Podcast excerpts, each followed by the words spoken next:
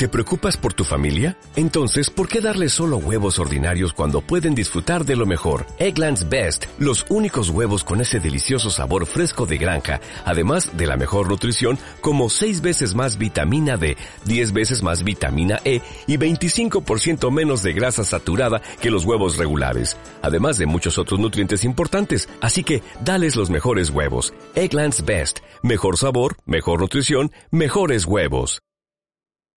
Muy bien, ingresamos a nuestra querida sección entrañable, sección planta transmisora, donde hablamos de una planta milenaria como la marihuana, de sus aspectos medicinales, pero también, ¿por qué no?, a veces industriales y otros tantos que estamos conociendo. Desde ya hace un año y medio que venimos con Daniel en este bloque para justamente poner en agenda algo que ya está puesto en agenda. Eh, así que nos, nos da mucho placer que, el mundo esté hablando, el mundo, digamos, en este país, ¿no?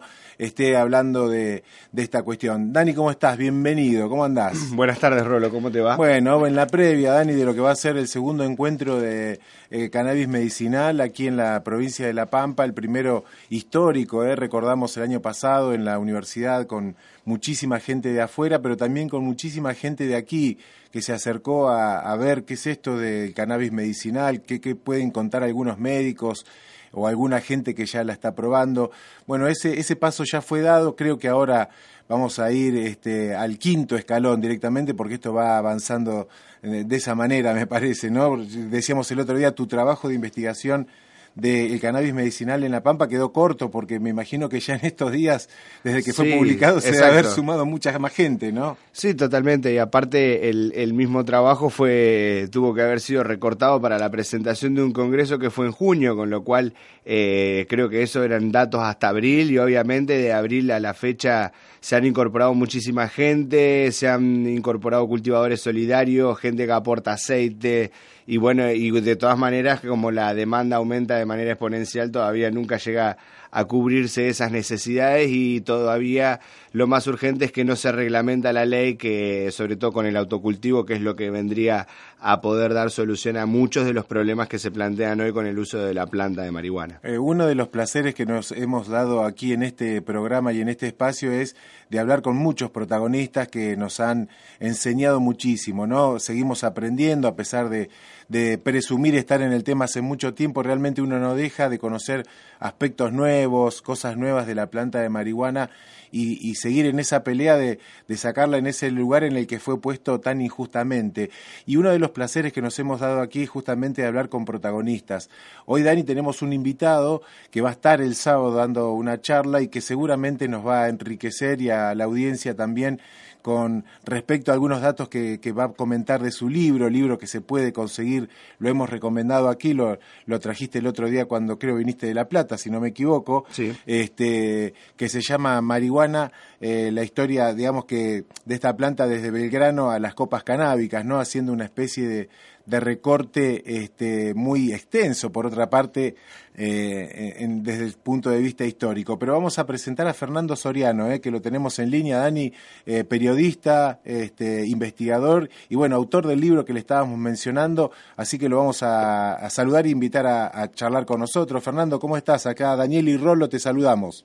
Daniel Rolo, buenas tardes, ¿cómo están? Encantado. Bueno, muchas gracias. Este, la primera pregunta te la, te la voy a hacer yo, este, Fernando, y tiene que ver, este, por supuesto, con las motivaciones que te llevaron a, escribir el libro. Eh, imagino que, como todo libro, ya debe haber arrancado mucho antes que este presente donde hay un debate casi intenso en los medios.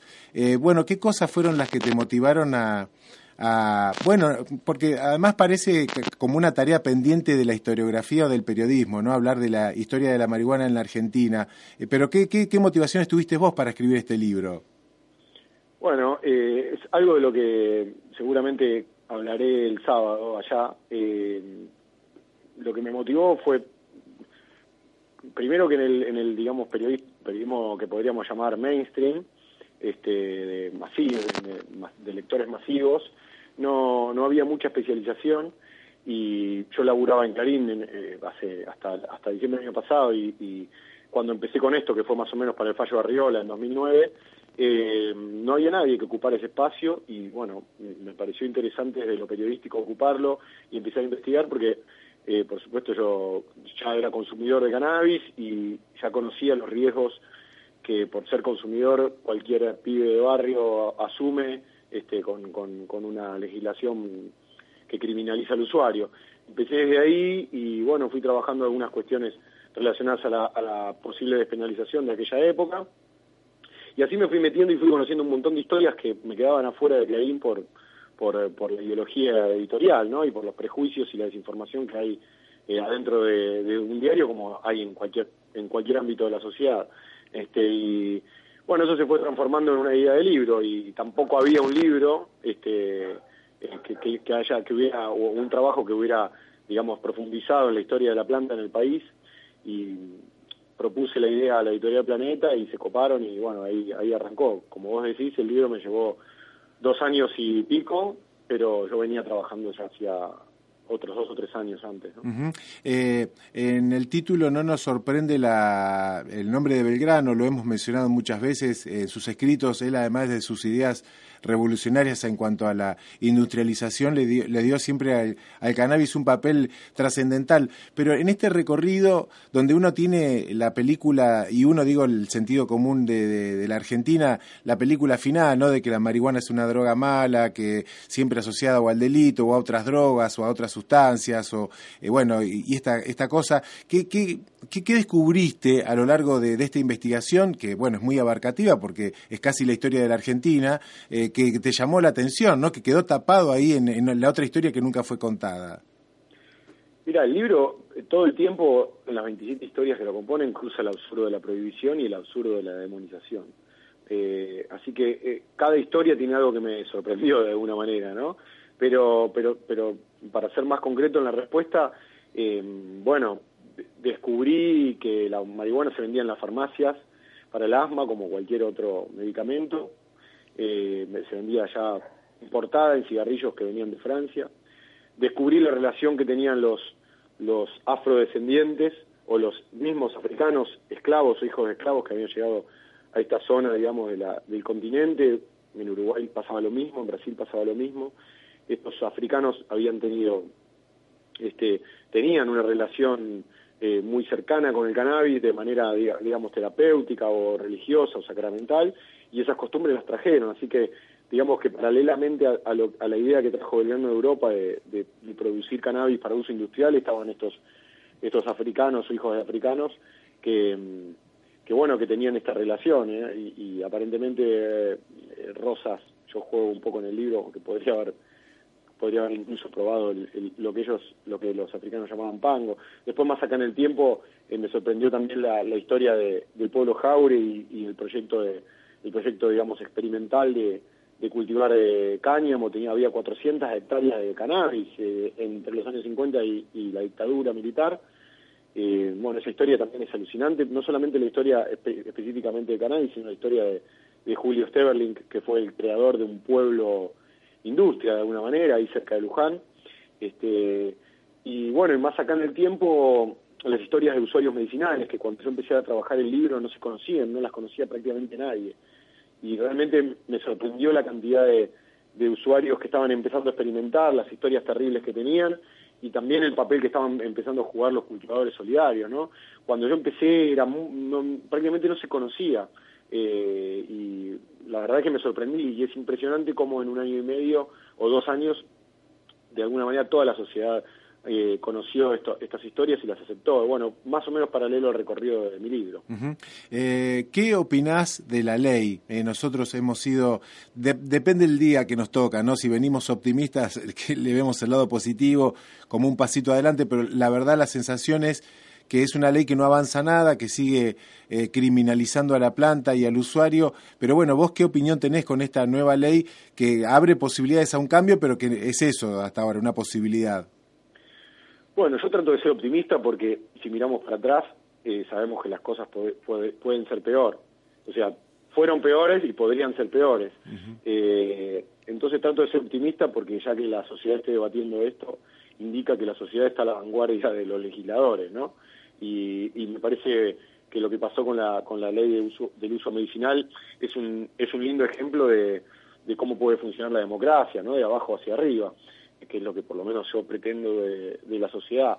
Eh, por supuesto que la ley se queda cortísima, ¿no? Eh, empezando por la por la por el desconocimiento de, de, la importancia del autocultivo. Eh, y sobre todo porque no es que reemplaza la negación del autocultivo con este un, un cultivo amplio sobre, sobre la planta y los diferentes usos para las diferentes enfermedades. Por lo que estamos sabiendo, la reglamentación eh, no está siendo completa. O sea que me preocupa, me preocupa casi tanto que va a salir de la reglamentación del Ejecutivo como que no hayan incluido el, autocultivo. De todos modos, para, para volver al inicio de la respuesta, me, mm, soy, soy optimista y esto es mejor que nada, ¿no? Me parece. eh, tengo una, una pregunta que, bueno, en verdad también necesita muchas respuestas, porque una pregunta global sería por qué no, no es legal la marihuana. Eh, y, y, no es, no, sé que no tiene una sola respuesta, ¿no? Que habría que empezar a hilvanar varias cuestiones. Pero te pregunto, en esta especie de paradoja que tiene la planta en el sistema en el que nace como opción de medicinal, que es el sistema capitalista, donde hay eh, un, un sistema médico muy aceitado a, la, a, las grandes corporaciones que fabrican medicina, los estados, cualquier ideología que tengan, son grandes compradores de estas pastillas, hay una corporación médica, más allá de que individualmente hay médicos muy respetuosos y humanistas que no tienen nada que ver con esto, pero digo, hay casi una corporación médica cooptada por, esta, por esto también, ¿no? Este, por los que fabrican aparatología médica. Y la planta, la paradoja que tiene es que eh, es, es, accesible a todas, es eh, buenísima como medicina, pero eh, digamos, está en disputa quién se va a quedar con las ganancias de todo eso. Y da la sensación que hasta podría suceder que nadie se quede con ganancias. Y, digo, cierro el pensamiento con esto y da la sensación que ese es el problema, ¿no? Que no se avance en ese sentido. Entonces, te vuelvo a la pregunta inicial, ¿no? ¿Por qué crees que definitivamente con toda la abrumadora evidencia médica, histórica, digo, tus libros, tu libro y otros más que aportan al respecto, eh, digo, ¿por qué no, simplemente se avanza en la legalización o en, sacar, en descriminalizarla? Sí, sí, es muy, muy compleja la respuesta. Muy, eh, digamos, creo que para sintetizarlo, por, por desinformación, por prejuicio y por, eh, y por conveniencia de ciertos sectores, no solamente el sector médico, sino básicamente el gran mercado de narcotráfico, ¿no? Eh, me parece que no solamente el lobby de los laboratorios está atentando contra esto, porque la planta no solamente tiene, digamos, su, su costado medicinal, sino este, la mayoría de la gente consume consume marihuana eh, para uso entre comillas recreativo, ¿no?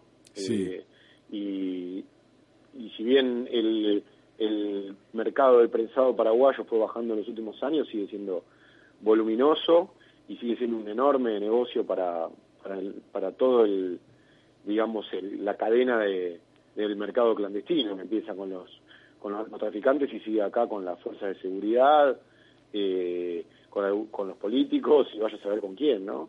Me parece que es muy complejo y, y el argumento más sólido para, para por lo menos despenalizar o legalizar el consumo de, mar, de marihuana en general eh, es que esta, este sistema de combate al narcotráfico está clarísimo que no que no digamos que, que ha fracasado no hay más muertes por por el por el por la guerra de las drogas que por por el consumo sobre todo de marihuana. Así que digamos eh, como ha dicho el presidente de Uruguay Tabaré Vázquez antes lo ha dicho Mujica eh, este este modelo de, de, de, combate al narcotráfico y al consumo de drogas ha fracasado hay, hay que probar con otro.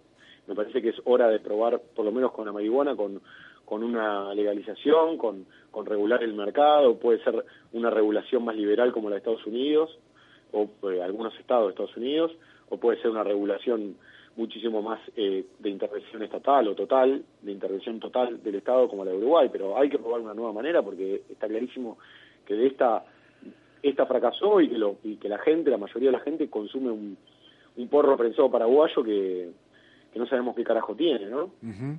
Eh, ¿Qué perspectivas tenés vos, eh, te pregunto, en el mediano plazo, eh, tenemos una clase política que, como vos decías, actúa a veces por ignorancia, no, no, no, no vamos a ponerle el mote de complicidad porque sería muy grave, pero pensemos que muchos diputados tienen miedo a legalizar la marihuana por lo que esto significaría o por quedar pegado en algún titular de algún diario, qué sé yo, pero este, que, ¿cómo ves en el mediano plazo? Con esta ley que, insisto, ¿no? queda a mitad de camino y que en algún momento se tendrá que definir, se tendrá que reglamentar. ¿Vos qué perspectiva le ves, a, eh, conociendo un poco el paño también ¿no? del asunto? Yo con este gobierno no soy muy optimista. Eh, pero, pero la verdad es que eh, cada vez son más los países, cada vez son más las voces que, que repiten lo que, lo que te acabo de decir en la pregunta anterior, que obviamente no, no, no, es, no es una hipótesis mía, ¿no? es una hipótesis que, están manejando los expertos a nivel mundial. Eh, por lo tanto, en algún momento esto va a decantar. no, no, no, este gobierno no me genera, no me genera optimismo, ¿no? Eh, por su política represiva y, cómo se están comportando las fuerzas de seguridad desde que desde que asumió este gobierno nacional pero pero también es un gobierno liberal que, que si quizás entiende que, la manera de combatir el narcotráfico puede ser diferente tal vez lo acepte yo no, insisto no lo veo pero pero pero bueno podría suceder. Y en ese sentido creo que, que en algún momento va a ocurrir no, no, no creo que falte tanto, ¿viste? La verdad es que no creo que falte tanto. Esperemos eh, que no, eh, eh, no sé, no, no, tampoco hago futurología. Está bien. te hago la, la, última, Fernando, y les recuerdo a la gente que está escuchando que Fernando va a estar aquí en la ciudad del sábado, en la jornada que se realiza en la cooperativa, este, seguramente participando, contando muchas más historias del, del libro que estábamos hablando, con la posibilidad de explayarse un poquito más, pero bueno, queríamos este, tenerlo este, aquí con, con, con su palabra. Eh, en definitiva, digamos, eh, no deja, si uno mira, digamos, en la cuestión general, no deja de ser positivo, no ya que la cuestión esté en agenda, que la bruma empiece a disiparse y que el problema ahora lo tengan los otros, digamos, ¿no? Quienes mintieron acerca de la marihuana, digamos, uno podría pensar en ese sentido. Sí, sí, vos fíjate que no hay, que cada vez hay menos voces que hablan en, en contra de la marihuana de la manera ridícula y amarillista que hablaban hace unos años eh, personajes nefastos como el Estelle, ¿no? que es el que inventó la, la Cedronar con, en el gobierno de Menem, o otro personaje eh, ridículo como, como Isairre, ¿no? que eh, fíjate que Isairre es prácticamente la única voz que los medios masivos llaman para cuando necesitan a alguien que hable en contra. Sí, vos sabés, Fernando, que, que fue funcionario aquí de este gobierno. Lo sé, lo sé. o sea, tuvimos esa desgracia, hasta esa desgracia tuvimos, ¿viste? Pero bueno. Claro. Este... Bueno, vos, vos fíjate hasta dónde puede llegar, este, hasta dónde puede llegar la voz de una persona sin fundamento, sí, ¿no? sí. sea convocado como funcionario. Eh, te quería preguntar con, respecto a esto, eh, para, para cerrar, Fernando, vos que, que, no te pido una recomendación, pero eh, yo me imagino el brete que tiene un docente con respecto al tema, ¿no? Que por ahí personalmente lee, sabe, pero que pero en la escuela le preguntan los chicos y eh, no sabe de dónde sacar eh, material, que, cómo, cómo abordar el tema. Vos como investigador, como periodista que ha, investigado el tema, por ahí recomendás que a los docentes eh, tu libro sea una herramienta, por ejemplo, para abordar la temática desde el punto de vista histórico. Digo porque los pibes van a ir con, con la pregunta, aunque sea con, con inocencia o con maliciosidad, para ponerlo al brete al docente, se lo van a llevar al tema. Va a ser un tema de las escuelas obviamente el clásico discurso, la marihuana es el cuco, ahora parece que es la panacea médica, los pibes están en una gran contradicción. ¿Vos ¿qué, le, qué, le, qué le recomendarías a alguien que tiene que está en enseñanza media? No necesariamente, puede ser un profesor de geografía, no importa, porque la marihuana es, es interdisciplinaria, pero ¿qué, qué, qué, le, qué, qué sugerencia o recomendación le, le darías? No, bueno, no sé, no, no, la verdad es que no me gusta dar, dar consejos menos a un docente porque no lo soy, pero en mi libro tiene mucha información para desmitificar un montón de cosas que se vienen diciendo, ¿no? Eh, información y testimonios, historias. Eh, no es un libro de información dura, digamos, no, no, suena como Wikipedia. Después hay muchos autores que, que bueno, que el sábado lo podemos, lo podemos charlar más tranquilos, eh, pero yo lo que creo, para ser sintético, es que, que, que hay que hablar, de este tema hay que hablar, hay que dejar de esconderlo, hay que naturalizarlo. La marihuana existe en todas las sociedades eh, y por supuesto no, no es recomendable, ni mucho menos, que la fumen menores de 18 años, como no es recomendable que tomen alcohol o fumen tabaco, eh, pero estaría bueno que esos menores sepan qué, qué sustancia tienen enfrente y, y bueno, poder debatir con toda la información, ¿no? No simplemente con el miedo y la demonización, porque en general el miedo, la demonización y la noción de lo prohibido lo único que hace es atraer mucho más a, chicos que están en edad de, rebeldía. Entonces me parece que, que yo si fuera docente llevaría una flor de cannabis, la mostraría, le mostraría cómo es y le diría que bueno, que, hay, que, que hay que consumirla con mucho, mucho respeto una vez que uno es mayor y tiene todo los el organismo desarrollado y hay que hacerlo con cuidado como, como se debería hacer con cuidado tomar alcohol, ¿no? Eh, simplemente eso. No soy padre y, lo digo muy desde afuera con mucho respeto por, la, por, por el trabajo de los docentes. No, pero me interesa mucho porque yo entiendo que va a haber una demanda. Ahora el Estado no, no va a brindar, como no saca una ley acorde, mucho menos le va a dar herramientas para que esto se trabaje en las escuelas. Esto va a ser una tarea voluntaria de cada uno y no viene mal saber que en tu libro puede haber datos, herramientas, cuestiones que se puedan bajar al aula con, este, con trabajo que vos evidentemente te llevó dos años y medio realizarlo e investigarlo. Así que es una, es una buena recomendación que podemos dar, un libro que incluso se consigue aquí en la ciudad de Santa Rosa. Fernando, bueno, no te molestamos más, te agradecemos muchísimo la entrevista y seguramente el sábado estaremos conversando con vos y con un montón de pampeanos más que estarán este, muy atentos escuchando, bueno, cómo es que realizaste y desarrollaste este libro tan interesante. Así que te, te mandamos un abrazo grande y gracias por, por tu participación. Gracias a ustedes eh, por, la, por la charla, muy interesante y nos vemos el sábado. Bueno, muchas gracias. Eh. Hasta el sábado. Ahí, ahí lo escuchabas a Fernando Soriano, periodista, bueno, muy, muy interesante lo que decía, ¿no? Este, eh, sin ninguna presuntuosidad tampoco, eh, muy humilde, pero bueno, la recomendación va por el lado nuestro, y esto es cierto, Dani, ¿no? Porque eh, vos imaginate que el adolescente, viste cómo es, siempre te trae los temas que son brete o tabú a las escuelas, y el que es docente lo sabe. Sí, pero aparte, como bien vos decías, este, uno por ahí lo preguntan desde, desde la inocencia, y de hecho yo me desempeño como profesor hace unos 12 años y recién en los últimos dos años eh, aparecieron consultas eh, de chicos de 15 años que, que preguntan si existe la marihuana medicinal, ¿no? Claro. Entonces, bueno, obviamente en ese caso uno, piensa que los chicos tienen la suerte de encontrarse con una persona informada por lo menos, ¿no? En, donde, en donde en el marco de una clase de biología lo que va a dar es la información. Eh, entonces, desde ese lugar sí, entonces uno explica las variedades, las enfermedades, eh, y bueno, y en todo caso sí tocas precisamente por, por el grupo que te lo está consultando, esto como bien decía Fernando, la cuestión de la prevención, digamos, pero a partir siempre de la información, ¿no? Nunca del miedo, sino desde la información. Este, y, bueno, sí, es como vos decís, se, están empezando a dar esos planteos eh, en primera instancia a nivel de, de, estudiantes, pero también me ha pasado que me han consultado docentes este, para por ahí hacer un trabajo interdisciplinario con otra materia.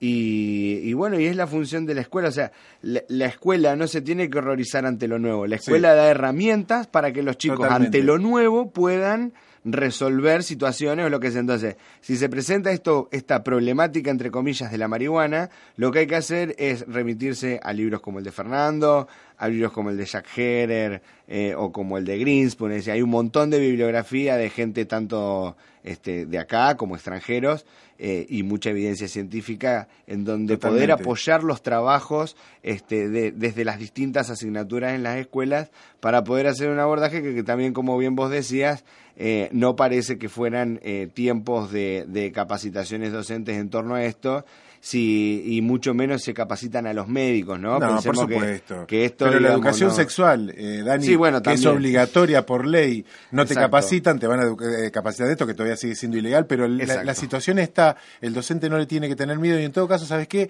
Tirale el paquete al director. Decirle que los chicos... estudió que también para tener herramientas y Claro, pero decir, bueno, le, ponerle eh, los chicos de la escuela quieren este tema, tiráselo al director, que la escuela se haga cargo del tema, no, no le puede dar la espalda la escuela, no le vamos a echar la culpa a la escuela de esto, pero es gran responsable de haber mal informado. Recuerdo cuando me recibí en el 2000, me recibí en la facultad, vine el primer curso que hice y lo hice porque daba un punto de la Policía Federal sobre drogas, un punto entero. ¿Sabes lo que es? Un punto para el que no es docente no sabe, son como 100 mil dólares para conseguir trabajo. Por eso lo hice. Ahí lo único que se decía que la marihuana era la droga escalón, era la droga que te llevaba la cocaína. Ese simplismo digamos, ese, ese curso lo hicieron cantidad de docentes de media, estoy hablando del año 2000, Este, y esa era la mirada de la escuela y de los docentes de la marihuana. Claro. Es así de errónea, mentirosa y este, ridícula, pero bueno, esa es la mirada que todavía la escuela perdura y la escuela hoy debería ser uno de los lugares desde donde la ciencia, como decía Dani, con bibliografía de investigación científica o investigación seria, le cuenten a nuestros chicos cómo esa planta que antes que le decían que era una droga, no era una droga, sino que es una medicina y que tiene un montón más de utilidades y que no es que hay que fumarla porque, este, porque está ahí, este, ni, estamos hablando de eso, sino sencillamente estamos hablando de que la estigmatización que hicieron de ella la pusieron en, un lugar prácticamente inaccesible para el ser humano. Y es una planta que está, eh, yo diría, íntimamente relacionada al humano como especie en esta ¿eh? en esta, hablando ya de eh, que ayer fue el día de la Pachamama. Bueno, Dani, vamos a invitar el sábado rápidamente, entonces, muy por arriba, ¿a qué hora empieza la jornada? El sábado 5, entonces este sábado en el Salón de la Cooperativa, en primero de mayo 834, en la ciudad de Santa Rosa, a partir de las nueve y media, ¿sí? A partir de las nueve ya abren las puertas, nueve y media el acto de apertura, y a las 10 ya comienzan las exposiciones, ¿sí? Esto va a estar hasta las 18 horas más o menos, durante todo el día sábado, con la exposición de representantes de organizaciones sociales, periodistas, este, médicos, escritores médicos. Buenísimo. Exactamente. La grilla la voy a ir dando para no meternos en un brete, pero están todos y todas invitados. El sábado de las 10 de la mañana, de las 9, mejor dicho, ahí en el Salón de la Usina, una jornada de medicina canábica imperdible. Gracias, Dani. Nos vemos ahí el sábado. Eh, hasta el sábado. Muy bien. Y la semana que viene hacemos un resumen de lo que fue este segundo encuentro.